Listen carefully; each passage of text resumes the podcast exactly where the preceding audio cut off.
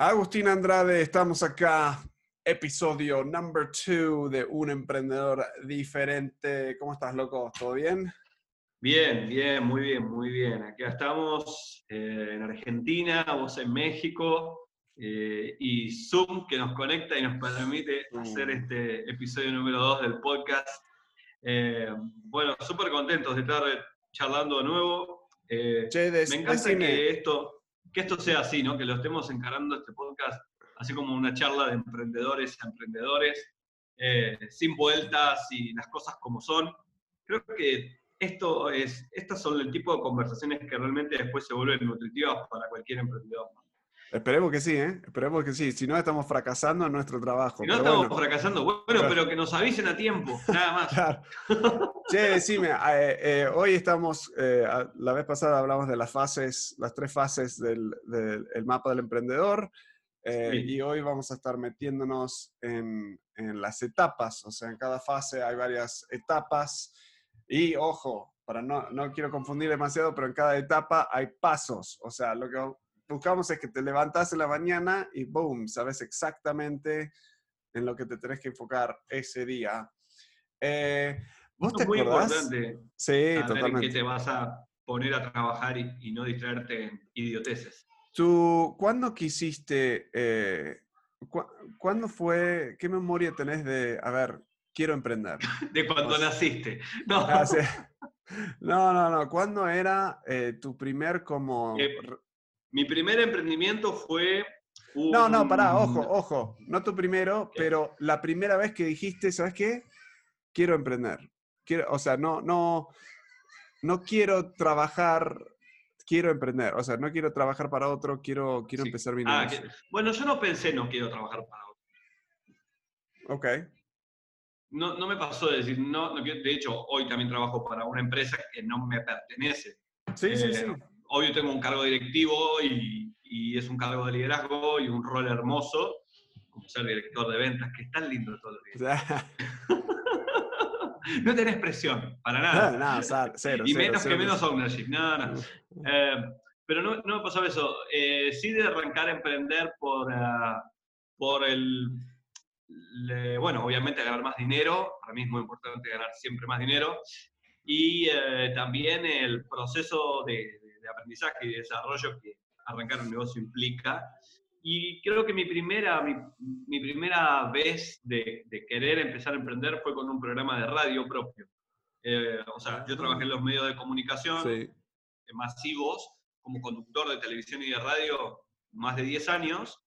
Eh, y en una época trabajaba para una radio muy, muy, este, con mucha llegada en, en el sur de Argentina y tuve la oportunidad de tomar una franja horaria en la FM, de hecho trabajaba para la AM, y, tomar una franja horaria en la FM, que era una radio musical, de música, y construir un programa propio para esa franja horaria de la mañana. Una idea mía original eh, y que obviamente tenía que venderlo para, para ganar algo de dinero con eso. Eh, vender, obviamente, que vendes ahí espacios de publicidad en, la tanda. Entonces, ese fue mi primer emprendimiento, sobre todo cuando, sí, eh, yo hacía el programa porque me encantaba la idea y sabía que iba a tener éxito, que iba a gustarle mucho a la gente. Y de hecho eso sucedió, o sea, fue uno de los programas más escuchados en FM en la ciudad. Pero empecé a ver la, la beta de emprender cuando tras unos cinco o seis meses de llevar adelante el programa, eh, me llamaban por teléfono eh, comerciantes de la ciudad, dueños de negocios, y me decían, queremos hacer publicidad en tu programa. ¿Cuánto cuesta? Claro. Ahí te empezó. yo le decía, bueno, podés comprar espacios de publicidad en la radio. No, no, no. Queremos hacer publicidad en tu programa y que vos nos nombres al aire, así como un PNT. Que vos hables de, mi negocio. Eh, porque nos gusta cómo hablas, tu manera de, carisma, etc. ¿no? Entonces dije, bueno, ok, acá hay un negocio, o sea, acá hay una oportunidad de negocio. Y empecé a vender espacios de publicidad para el programa, entonces eh, fue como, ok, esto es un emprendimiento, esto puede generar dinero. Y de hecho, durante unos cuantos meses viví de ese, del dinero que generaba en ese programa.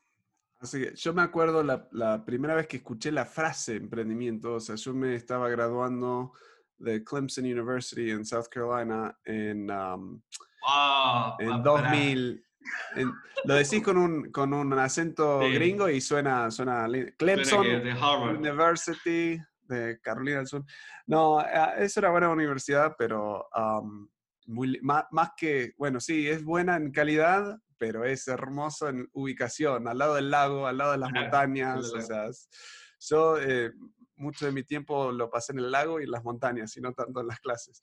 Pero me acuerdo, tenía unos amigos eh, que se iban a Silicon Valley, o sea, se iban a emprender, o sea, y yo decía, ¿van a arrancar su negocio? O sea, qué, qué locura, o sea, qué... Y no, no me generó deseo. O sea, en ese momento era como, no, estás loco.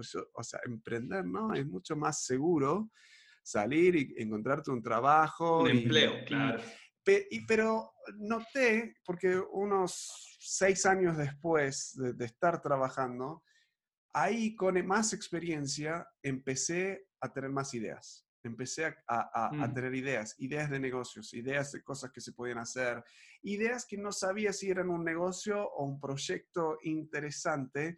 Y de eso se trata esta primera etapa. Esta primera eh, etapa en un sentido es donde tomas las decisiones eh, concretas de... Ah, ¿Cuál es mi nicho? O sea, y, y ni necesariamente en este momento vas a bajarlo a una idea súper concreta, pero te vas orientando en como la categoría de, industria y a la misma vez esto combina con identificas la audiencia, el, público, tus posibles... El, nicho más pequeño dentro de la industria. Exacto. Entonces, porque podés estar en deportes muy, muy amplio, o sea, deportes, si hablamos en deportes, podrías elegir un deporte en particular, podría ser eh, maestra, maestro eh, en un colegio. Sí, podría ser pelotas, indumentarias y podría ser que es pues, inmensa, cada vez, más, cada vez es más grande. Entonces, bueno, a ver, ¿en qué solución vas a, de qué problema o de qué desafío de empresas vas a trabajar? Podría ser eh, eh, instructor de, de, yoga, o sea, entonces hay, hay de todo, hay de todo, pero... Lo que te empieza a ayudar, o sea, si te encantan los deportes, bueno, decís, mira, posiblemente quiero elegir deportes y a la misma vez decís, mira, no quiero trabajar con, con viejitos, Ah, no quiero trabajar con niños. A mi edad preferida son la gente que está trabajando, que tiene como entre 25 y 35. O al revés, no, ¿sabes qué? Me encantan los niños. Entonces, quiero, entonces esto, o sea, siempre cuando lo hacemos en el curso que tenemos adentro del, del programa Un Emprendedor Diferente, dibujamos dos círculos. O sea, uno es tu, tu como área de negocio, la industria, el nicho en un sentido y dibujamos el otro círculo al lado y donde esos dos círculos cruzan, eso es lo que llamamos el, el corazón de tu emprendimiento, digamos. Sí. Sí, entre lo que puedes ofrecer como producto dentro de una industria y lo que tu cliente ideal o audiencia ideal necesita. Sí. Eh, ese sweet spot, o sea, ese punto de encuentro entre tu propuesta de valor, tu oferta, y eh, lo que la gente está buscando. Eh, porque, como vos decís siempre, no quieres crear un producto o servicio que la gente no quiere comprar. Y yo digo siempre, no te cases con la primera idea que tienes. Porque muchas veces la primera idea que tienes es algo que a ti te gusta, a ti te interesa o a ti te resuelve, pero no a un, a un grupo de personas que están dispuestos a comprártelo. Eh, de hecho, un ejemplo que todos lo vivimos en la etapa en que emprendemos, ¿no? O sea, yo, eh, a mí me encanta la meditación y hago, me, practico meditación y, mindfulness desde los seis años y hubo un tiempo en donde quería vender meditaciones. Estaba loco que quería vender meditaciones. Y de hecho, algunas meditaciones vendí, vendí algunos libros, pero después, o sea, lo que no, no vi en ese momento, por todas esas ganas de vender meditaciones, es que culturalmente a la audiencia a la que yo me dirigía, generalmente esas personas no solamente creen, sino que prefieren tenerlo gratis. Claro. Eh, en, más en Argentina, digamos.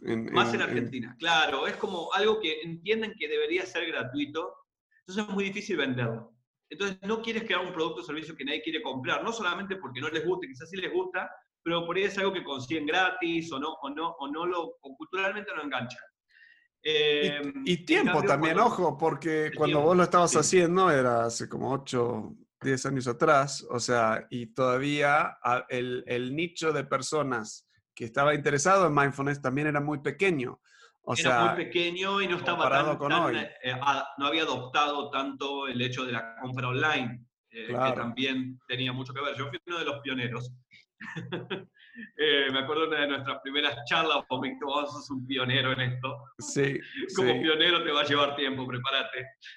Pero de verdad tienen que tener en cuenta eso. El punto de encuentro entre lo que, lo que tú puedes crear como producto o servicio, tu propuesta de valor, tu oferta, y lo que eh, un grupo de personas, un grupo de empresas, un grupo de potenciales clientes, ya sea grande o pequeño, está buscando para resolver un problema o algo que todos los días les produce una frustración, un malestar, un dolor.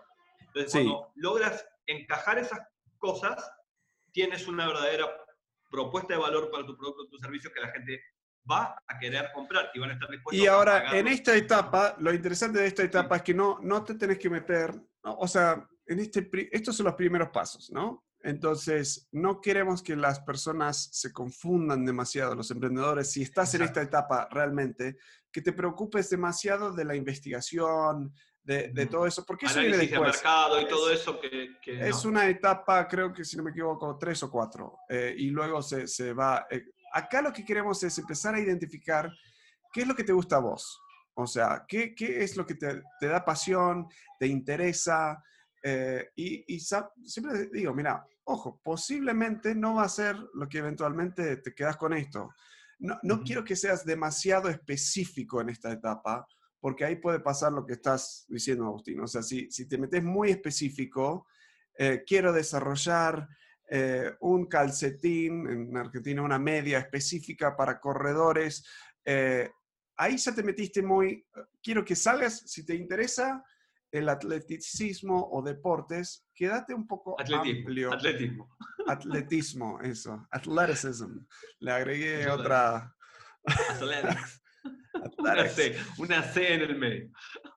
Um, lo, que, lo que queremos acá es que seas medio genérico. Lo que encontramos son dos tipos de personas acá. El emprendedor que no tiene la mínima idea de lo que podrían hacer, o sea, dicen, sí, quiero, quiero tanto hacer esto, me encantaría.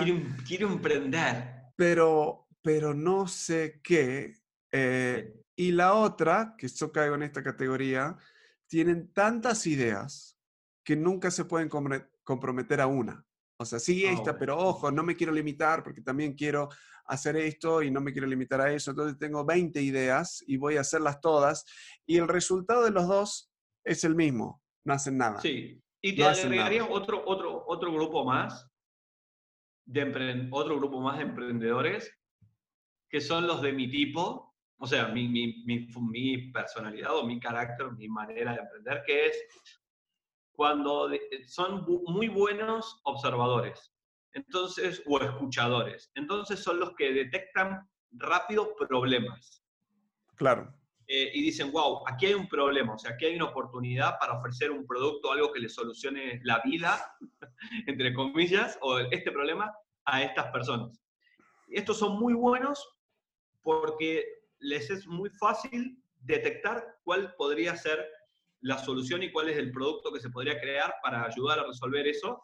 Claro. Pero al mismo tiempo eh, eh, se quedan frenados porque dicen, no, ok, pero esto sería mucho trabajo, no sé cómo voy a crearlo, no sé cómo voy a realizarlo, tendría que contratar un montón de gente, ¿no? O sea, tienen la super idea.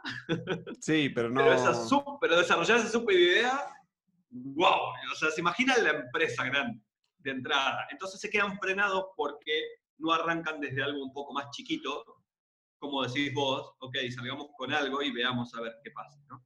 Nosotros en, acá en, en, la escuela de un emprendedor diferente, lo que recomendamos, en especial a la persona que tiene demasiadas ideas, es, es que llenen el, el matriz de, de, ideas de negocio. Tenemos como un matriz de ideas de negocio que tiene el criterio, oh, criteria, criteria, criterio. Criterio, eh, criterio.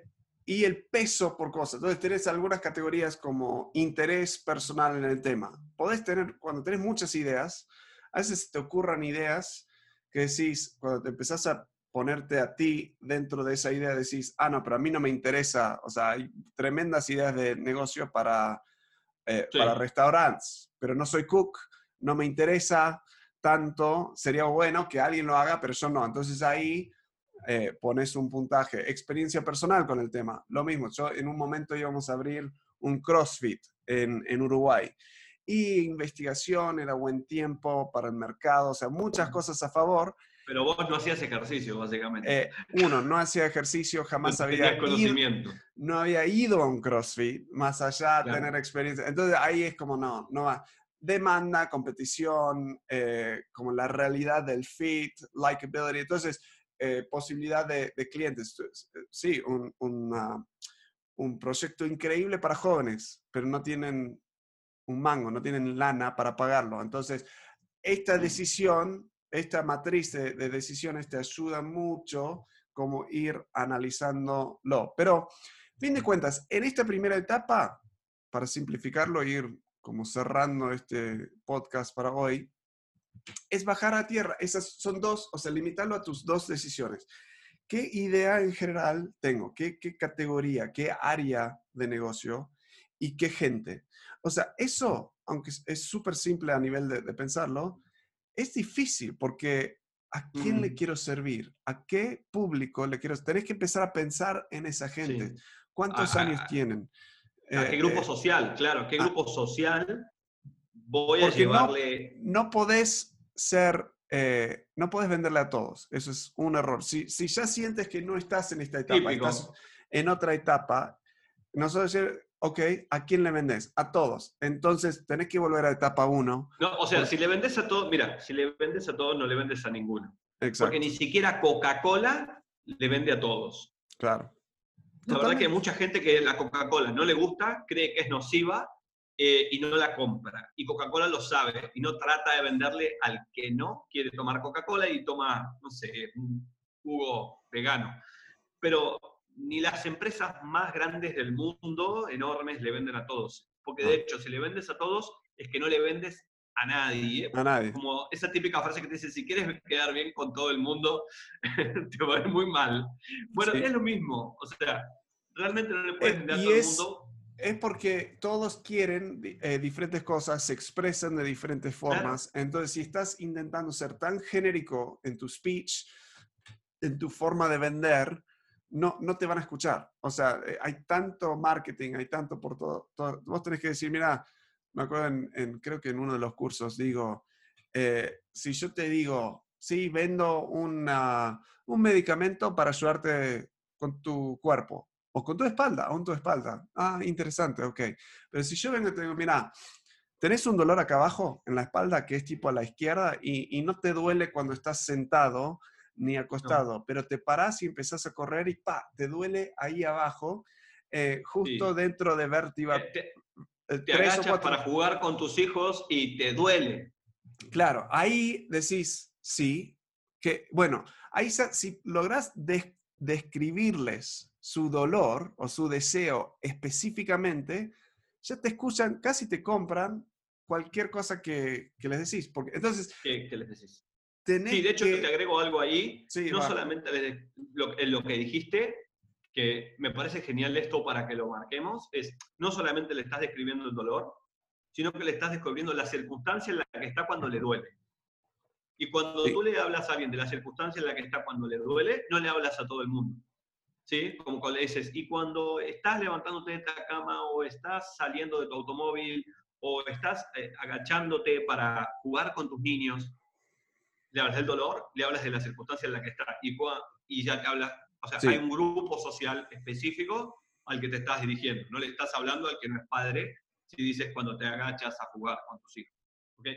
Y eso es muy importante porque eso te va a permitir que la gente que está del otro lado, que es tu, potencial cliente, entienda y diga, ah, ok, esto podría funcionar para mí.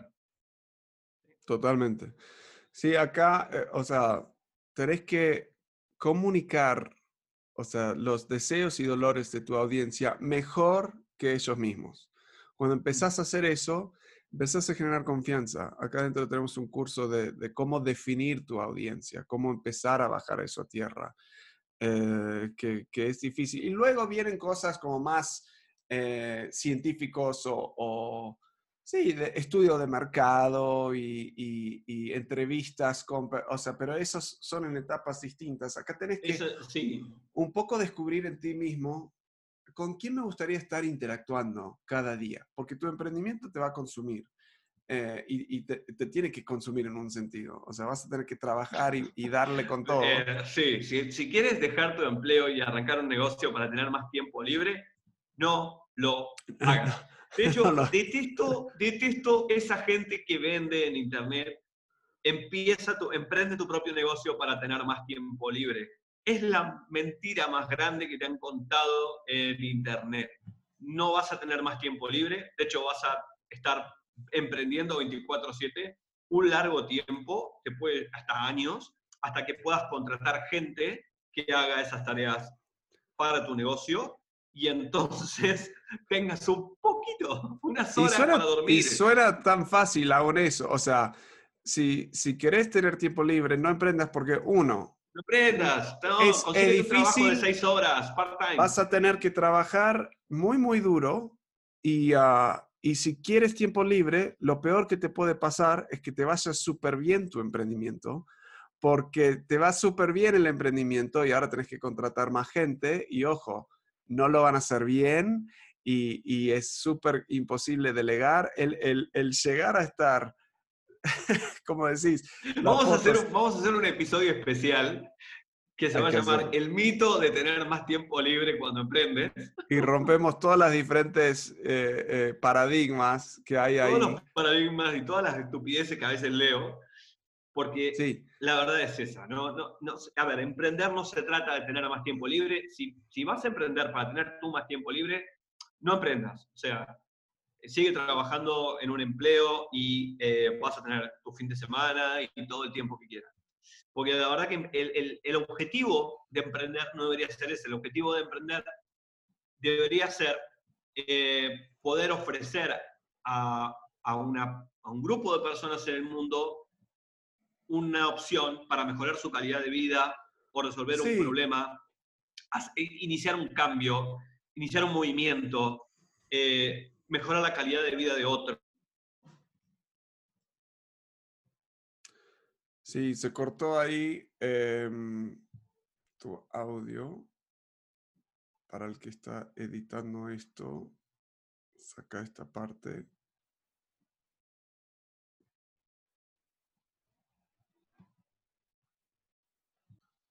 Ok, se nos cortó el audio, pero estamos de nuevo el, el video, internet. Pero, Agustín, en, lo que, en base a lo que venías mencionando, quiero como resumir el tiempo con, o terminar el tiempo, porque justo una de las cosas que dijiste cae eh, dentro de nuestras reglas básicas eh, acá. entonces, uno, y ese primero que estabas mencionando, lo tenemos como resumido como crear algo que personas quieren. O sea, como como dijiste antes, y decimos siempre, el riesgo más grande que tenés, y yo he fracasado con esto, y creo que cualquier emprendedor que ha intentado varias veces lo ha es a, todos nos pasa. crear algo que nadie quiere. O sea, crear algo que nadie lo quiere. O sea, es, es, fascinante, es interesante, pero nadie lo quiere comprar. Ese es uno. Le pasó al mismísimo Steve Jobs. O sea, no a, ustedes les va a pasar. Sí, a muchos. Entonces, ese es el, regla básica, es tenés que estar pensando qué quiere la gente, crear algo que alguien, que las personas quieren. el, como regla número dos básica es el fracaso no es malo. El fracaso, o sea, para nada es malo. Hay mucha gente que no toma acción, que no mueve, que, que se queda ahí en su cabeza porque tienen miedo de fracasar. En esta primera etapa ya tenés que empezar a cambiar ese paradigma. O sea, ya tiene que ser, mira, el fracaso, o sea, significa que estoy intentando. Si cuanto más fracaso, más... Ahora, tenés que evaluar tus fracasos. No estamos diciendo fracasar y, y sin pensar, dejar... No, no, y, y, y, tampoco fracasar con un nivel de riesgo muy alto. O sea, hay, hay, una regla del, de las startups que es fail fast, es decir, falla rápido sí. para aprender rápido y mejorar tu propuesta o tu producto o tu servicio.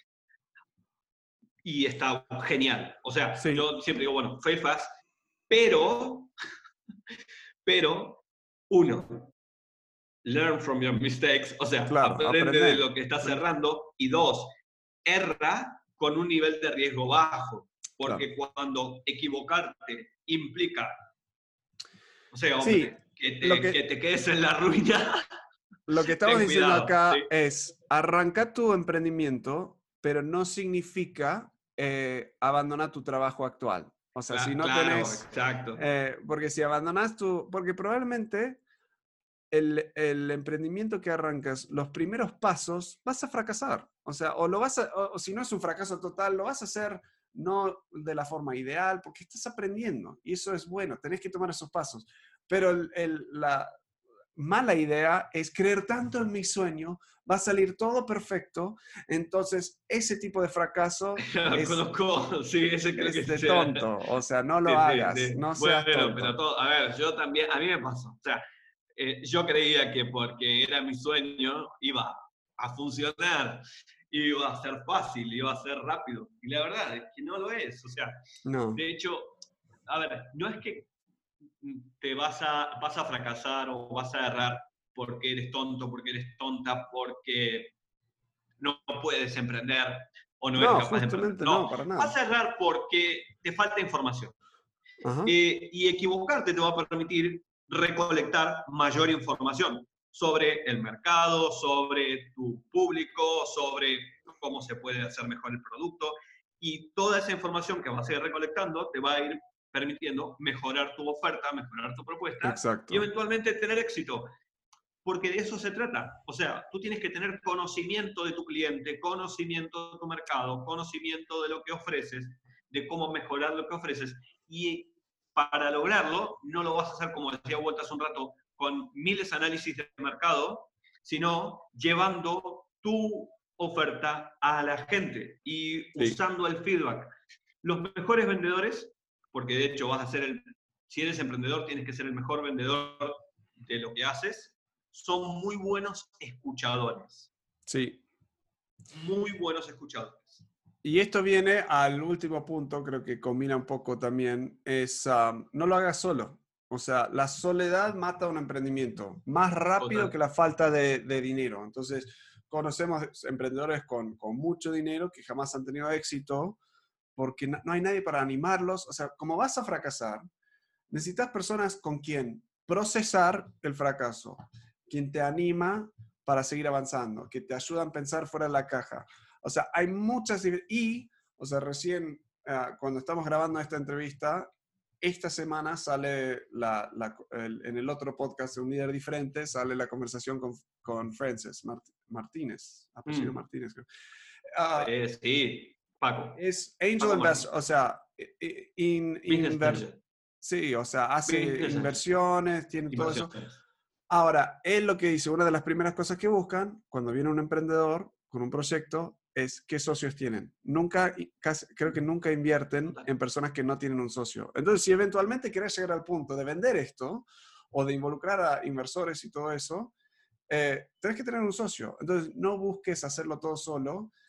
Ahora, acá no estamos diciendo que absolutamente tenés que tener un socio. Lo que sí tenés que tener es apoyo, es una comunidad, es gente con quien estás, te está, en tu proyecto, te están ayudando, te están diciendo las cosas difíciles.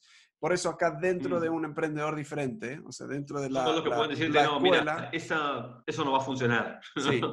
Tenemos una comunidad armada, o sea, que parte de esto es un grupo donde podés tirar tus ideas, donde podés procesarlos, estamos nosotros ahí adentro. Eso ayuda mucho, pero más allá de que si te metes en un emprendedor diferente o no, tenés que conseguir eso, tenés que conseguir algo para no hacerlo solo. Y el, la regla que ni lo tengo acá anotado, pero lo venimos ya mencionando, número cuatro es no lo hagas si quieres tiempo libre, porque como dijo Agustín antes, no, no va a funcionar. El objetivo de emprender no debería ser tener más tiempo, tener tiempo libre. El objetivo de emprender es que hagas una mejora en la calidad de vida de un grupo de personas, que ofrezcas una solución que cambie algo eh, en el mundo, que genere más valor, que, bueno, si tienes la suerte de innovar y, ser disruptivo dentro de una industria genial, que democratice un producto, esos son, esos son los objetivos. Porque pues, si tu objetivo es tener más tiempo libre y empiezas a fracasar, te vas a frustrar y vas a abandonar la cosa a mitad de camino.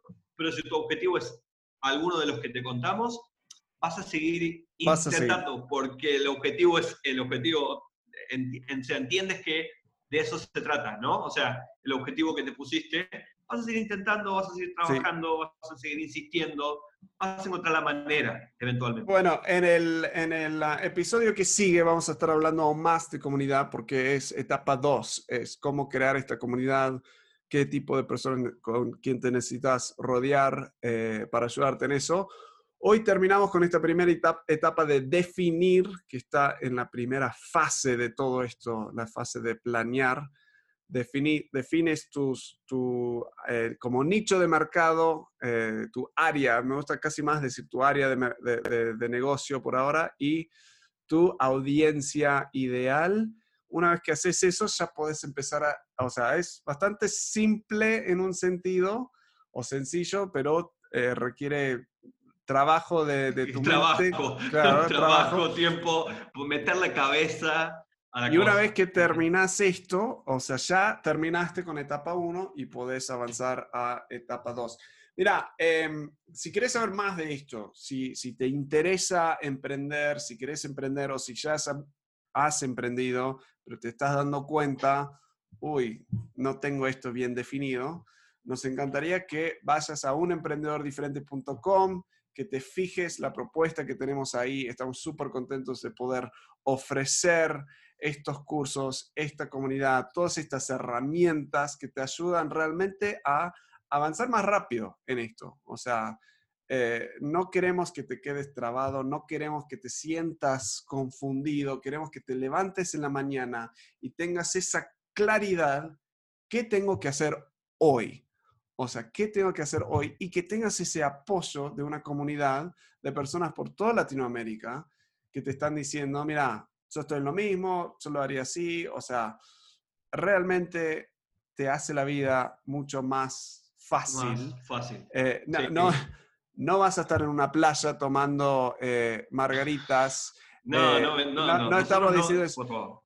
Pero queremos crear un grupo que te ayude a disfrutar del proceso porque esto es, es el, el, grind, es el, el, esfuerzo y todo, pero eso puede ser súper lindo, pero no si lo estás haciendo solo. Entonces, metete en un emprendedor diferente y si no quieres pagar nada y quieres hacerlo todo solo, ah, encontrar una comunidad local. Suerte, suerte, mucha suerte, mucha suerte, te queremos. Mucha pero posiblemente tenés una comunidad local si no que te está. Si no quieres depender de la suerte, si no quieres depender de la suerte, hay un libro que a mí me encanta y tú lo sabes que se llama Competir contra la suerte de un gran eh, profesor, maestro de negocios, que es Christensen, que dejó hace muy poquito, falleció y bueno, hicimos un homenaje muy bueno, que se llama Competir contra la suerte. y entonces, creo que la respuesta es así. Si no quieres trabajar, si no quieres tener mentores, que es personas que dieron algunos pasos y obviamente te pueden ayudar a entender cuál es el camino. Si no quieres reunirte con un grupo de personas que está en la misma y que probablemente pueda ayudarte a tener perspectiva y si no quieres capacitarte con herramientas y, y eh, conocimientos en marketing y en ventas, mucha suerte. Sí, yo lo que diría es, no te queremos ver, no, tampoco, también quiero como mencionar, hay otras opciones, hay buenas opciones ahí. Nosotros no te queremos vender como, ah, mira, somos los, los, únicos que, que están, pero lo, lo, lo, que tenés que hacer es encontrar mentores, encontrar comunidad, encontrar eso. Si no lo puedes encontrar, queremos ser una de esas opciones y que sea accesible. Así que Exacto. metete en un emprendedor. Lo que, necesitas. Después, metete si lo encuentras en, otro lado te gusta más, genial. Claro, metete en un emprendedor diferente, fíjate, compáralo con otros y si no, seguí escuchando este podcast eh, donde, donde Agustín igual intenta, se compiten en quién puede hablar más y se siguen interrumpiendo, porque así pasa en Argentina, ¿eh? Y es más difícil con Zoom porque ni nos damos cuenta quién está hablando. Y, ah, pero yo tengo el control porque es, es, yo estoy grabándolo, entonces si habla demasiado, lo pongo en mute, o sea, y, modo silencio. Dejen en los comentarios quién les cae mejor, porque siempre esto es una competencia eh, y nos vemos en la próxima. Hasta luego.